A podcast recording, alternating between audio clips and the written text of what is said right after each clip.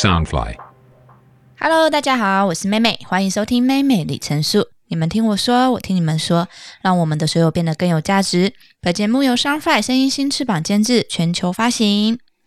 妹妹与家福中心的缘分，之前前面的集数有找过一个，就是我的学长大双社工。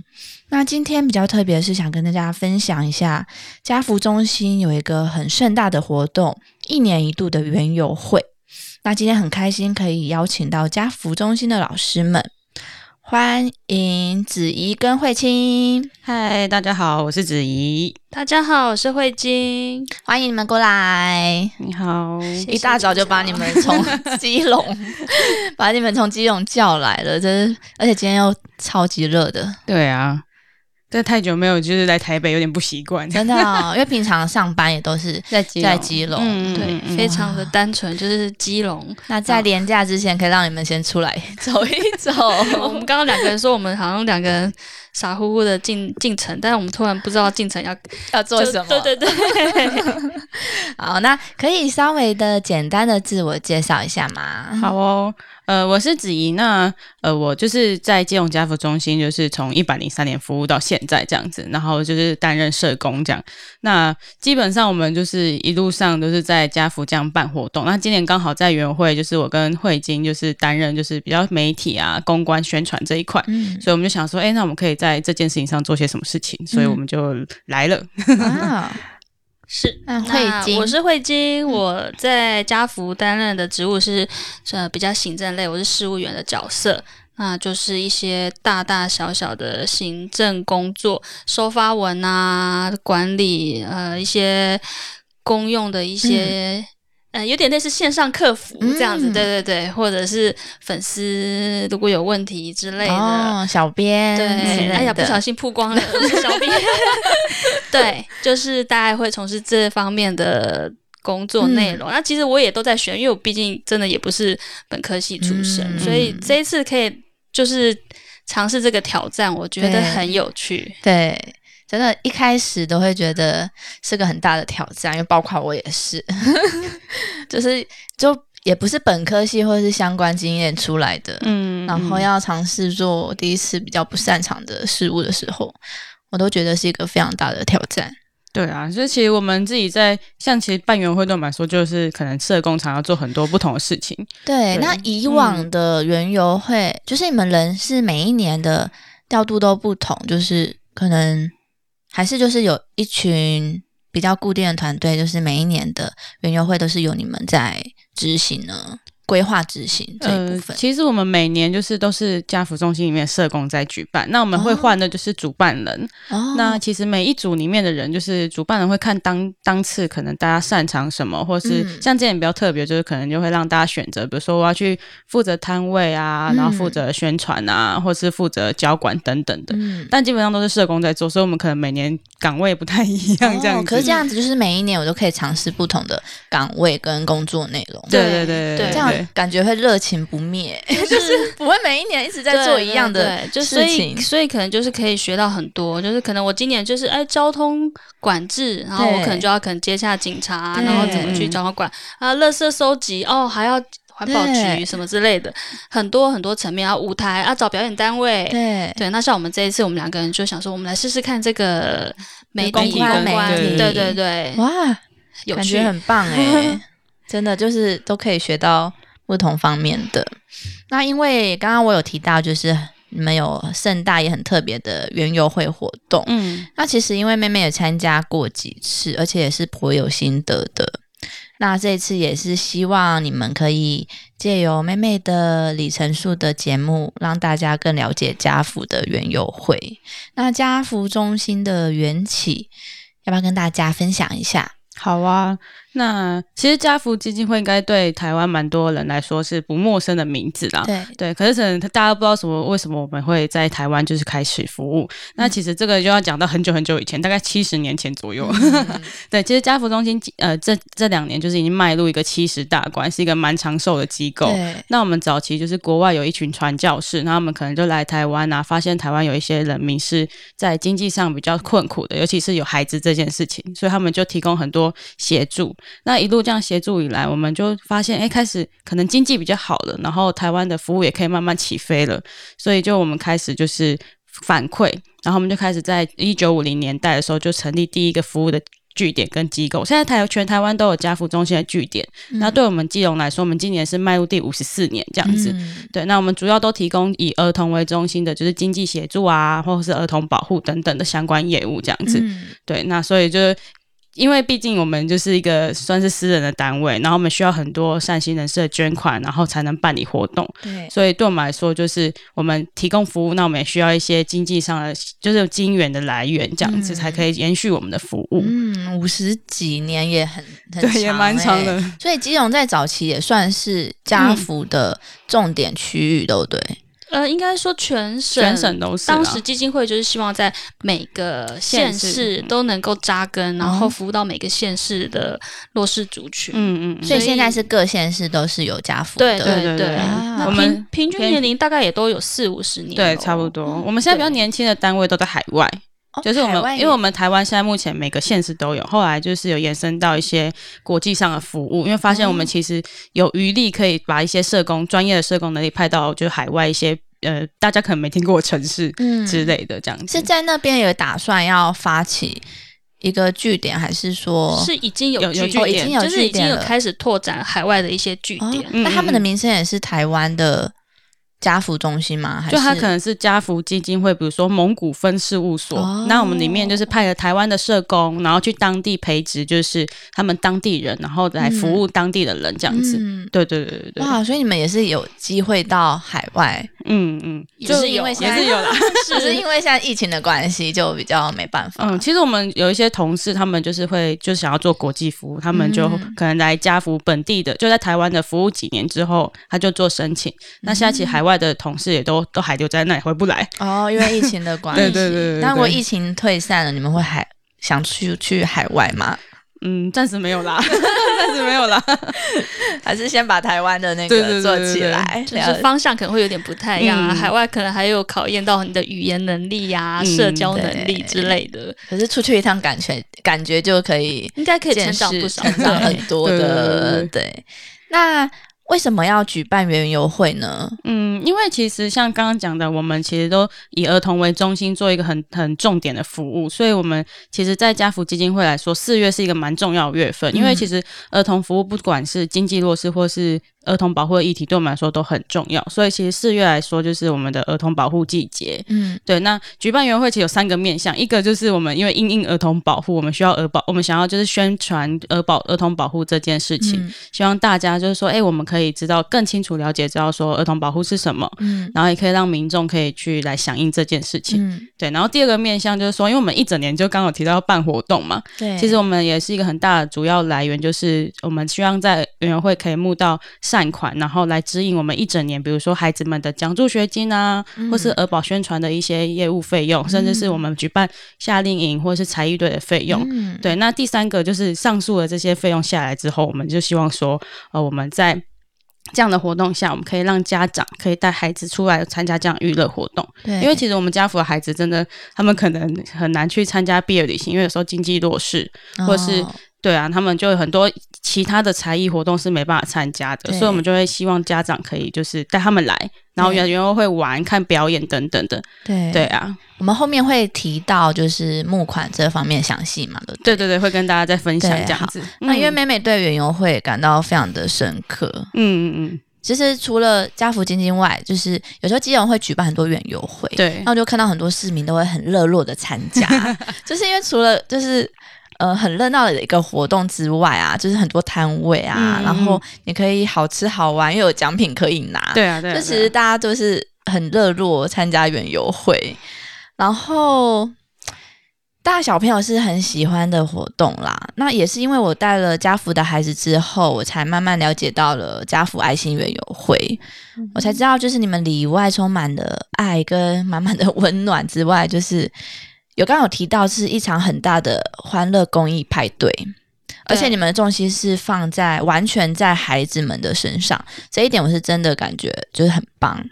而且你们的园游会在四月份举办，那因为四二八是你们家福儿童的保护日，嗯嗯，那今年就是办在四月二十四号举行，是真的很有意义的，很期待。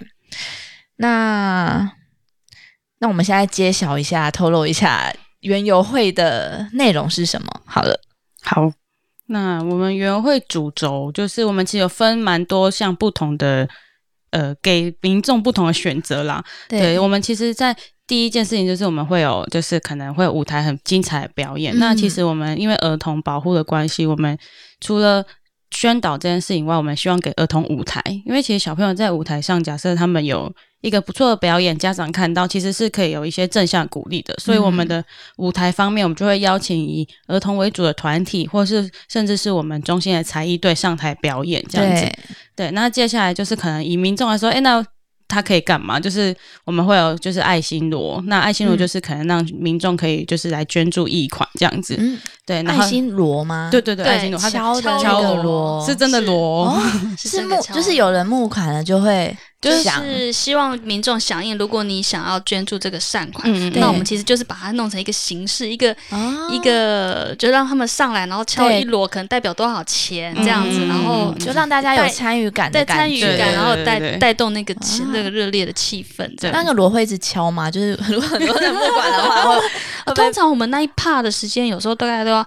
二十分钟到半小时哦，哇，对，所以就那一段时间就锣会一直动。对对对，可能很多都是基隆市的一些机关团体啊，然后或者是爱心社团，那有少部分是个人哦，个人捐款，对，个人捐款，然后要上去敲。那有一些人他会愿意赞助，可是他不好意思上台敲。其实这种人也是也很多，就默默付出型的。对对对对对，我们就是想要借由这个，就是。把这个爱心就是敲响，然后让大家知道这样子，对啊，嗯，然后我们也会募集非常多的摊位，像吃的啊、喝的啊，甚至是有一些是可能游戏、对游戏类的这样子，对对。对。那你们过往的历届的园游会有没有比较特别、印象深刻的？嗯，其实我们每一年就是在园游会来说，我们就是除了刚刚讲的这些摊位游戏以外，我们就是还是会设计一些不同的活动，希望大家来。对，那今年其实也有设计，我们就晚一点再透露好了。对，然后不要一早就把这些都讲出来，这样听众就好说啊，重点都听完了。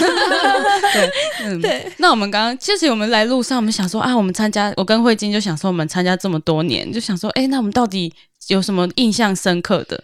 然后我觉得，咦，是从几年开始啊？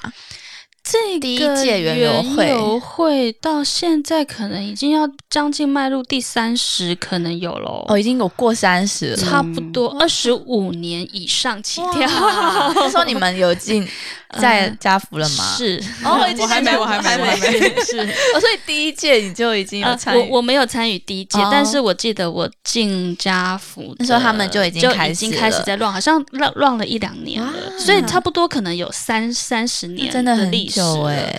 对，那刚就是妹妹老师有讲到，就说哎有哪些印象深刻？对，其实我觉得跟着年代的不同，会有一些不一样不一样的设计。我刚刚也跟子怡分享说啊，我记得早期啊，那什么工地。就很盛行的时候，然后我们的确，我们也会希望请上一些呃艺人朋友来站台，然后希望号召。那以前就是可能。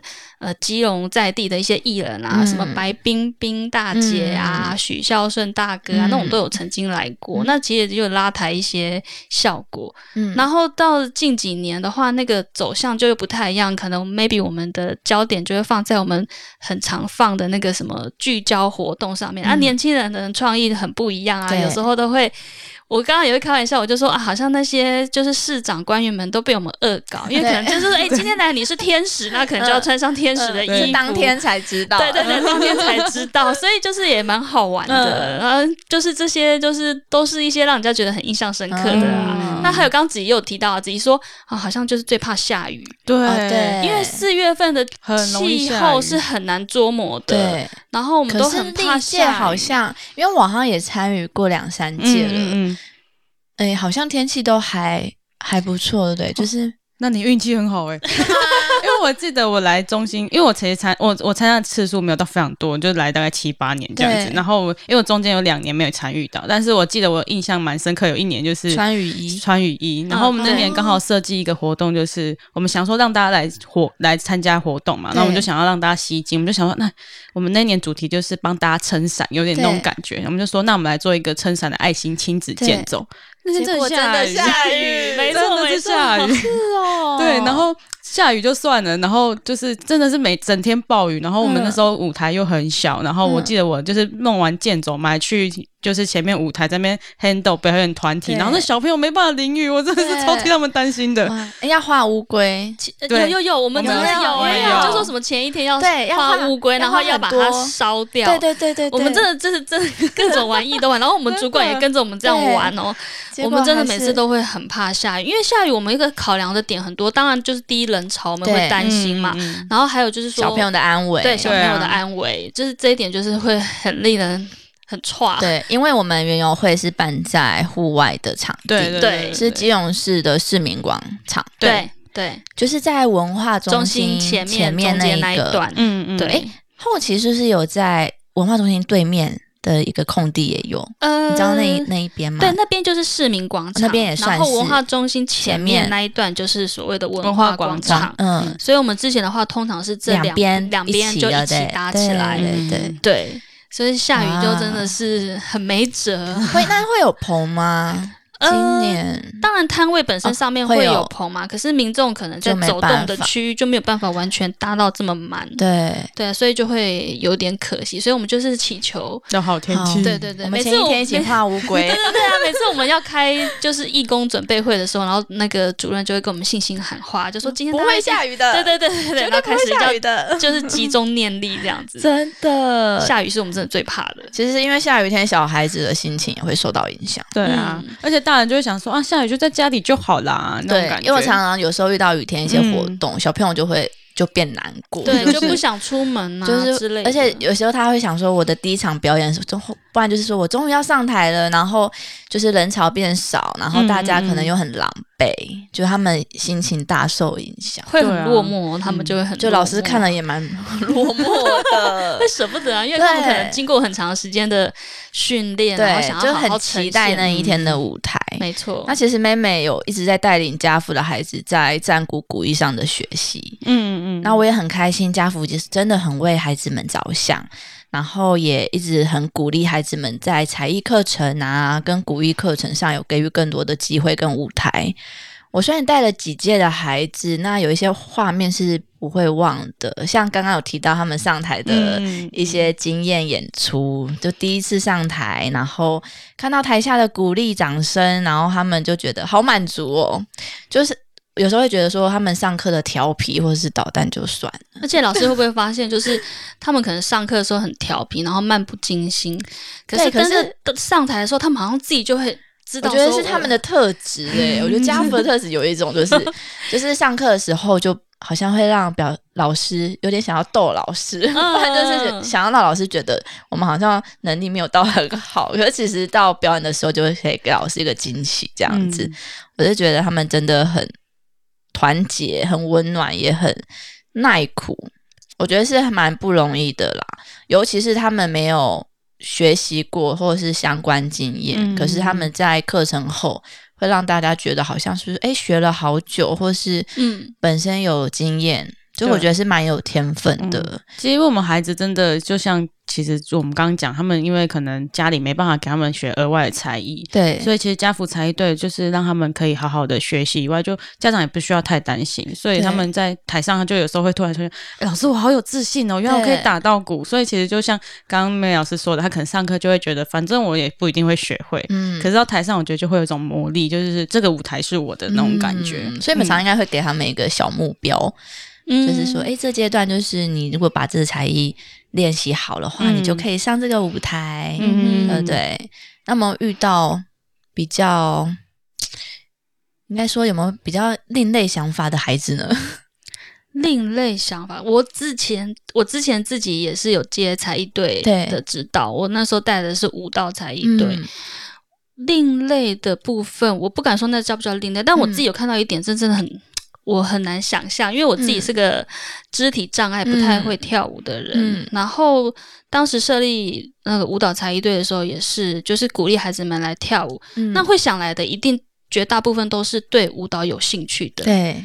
那但是后来有发现了几个，是我们鼓励他进来这个团体来学，才发现说哦，原来他跟我一样是肢体障碍的。对。可是我很，我觉得这件事情很神奇，就是他们真的。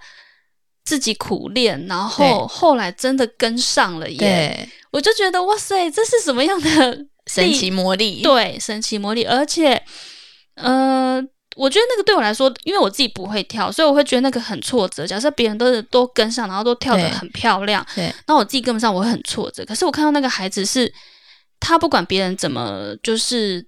因为难免会有一些就是责骂或什么的，他不管别人怎么说他，可是他就是想办法自己练。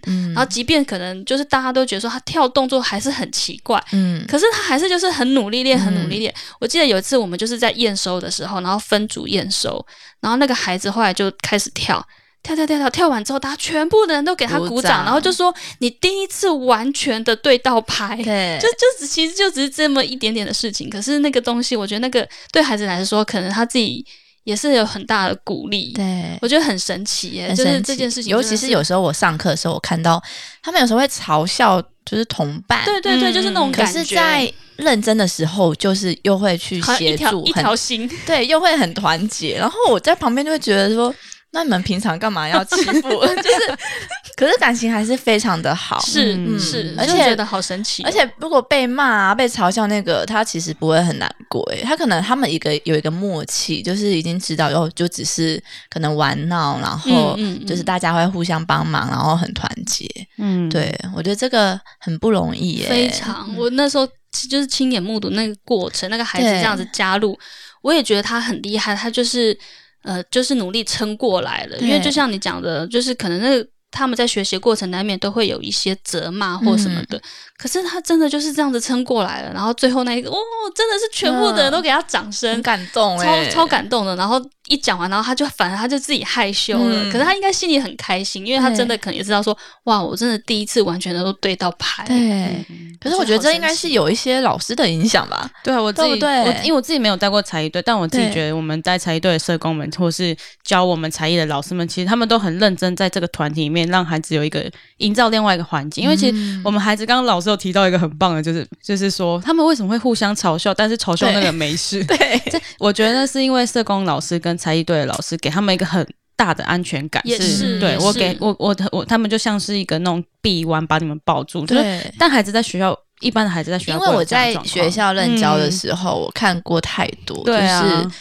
那种很挫折的孩子，真的是会走不出来，然后就一直离开团体，对，然后一直在阴影里面。对啊，嗯，所以我觉得应该是社工可能这个团体让他们是觉得是很安全、安全、很放心的，对，很不容易。对，那家福的才艺队就是否只有家福的孩子对参与？目目前是这样子。对，那今年的园游会他们也都会有才艺表现的节目吗？会。会，我们今年我们甚至于呃，譬如说像客服班，嗯，他们不是专门在 训练才艺，他们通常也会就是为了这样子的园游会啊，或者是岁末的活动准备，他们会准备节目，可以稍微透露一下。呃，有隐约好像有听到什么乌克丽丽之类的 音乐的，对音乐的，那当然舞蹈呢也是有的，还有老师您带的那个打鼓的、古艺的，对古艺的都有都有，对，哇，那。当天应该很多小孩，对，会很多小孩。然后我自己有发现哦，就是可能因为他们要上台，都会带一点妆，对他们好开心哦。对，因为平常没平常很少可以接触自我打扮，之后他们就觉得哇很有自信，好可爱哦。那小朋友之间打打闹闹啊，之前也是有听到某个小孩就说，他就被画好那个眼妆，然后可能就男生嘲笑他，他跑过来跟我说：“老师，那个谁谁谁说我是。”嗯，红衣小女孩，然后就很难过。那可是，可是，我就觉得她其实好像有某一种是有点开心的。那好像是小孩之间的一个，就是他们的对话，其实是没有恶意，对，没有恶意，对，就是觉得很有趣，童真，感觉当天会发生很多有趣的事。情。好，那接下来想那个哦，刚刚有提到就是历届的那个分享嘛，嗯，对。那来宾那一些就是，哎，那今年有一些特别来宾的部分吗？今年的部分，我们的节目组还没有透露出有没有什么神秘嘉宾。对，目前目前是没有接收到这个部分啦。对，不过刚才。呃，在跟子怡讨论的时候，其实子怡有提到那个，我们有一个主委阿妈啊，对，她已经九十多岁了，然后她也是每年都是力挺我们这个活动的，然后都会上台敲我们刚刚讲的爱心锣。对，那即便她这几年就是身体状况真的是越来越不好，她搭着就是坐着 轮椅什么的，他也都很愿意出席。我真的对他印象超深刻，很感人。这个阿妈真的人超好，她这就是白发苍苍，然后就还有点驼一个背，然后她真的这几年上台都让人家搀扶这样子，然后你就看到她还是就是千辛万苦，她就是要来，然后甚至上台去敲那个锣，然后因为我知道就是。他就是从以前，他真的很早期、很年轻的时候，就一路就这样帮助我们，就是协助我们到现在，一直不断的支持我们，真的是觉得他很厉害，这样子。嗯嗯，我当天应该会看到，应该会。希望他今年也可以也可以来参加。对对对，好的。那下一集我们就会比较详细的剧透。今年的今年的园游 会，刚有提到今年有一个特别的东西，对我觉得那个超酷的，第一次尝试。对，那今天也到尾声，那我是妹妹，今天谢谢家福的那个子怡跟慧晶，那也谢谢你们的收听，我们下回见，拜拜啦，拜拜。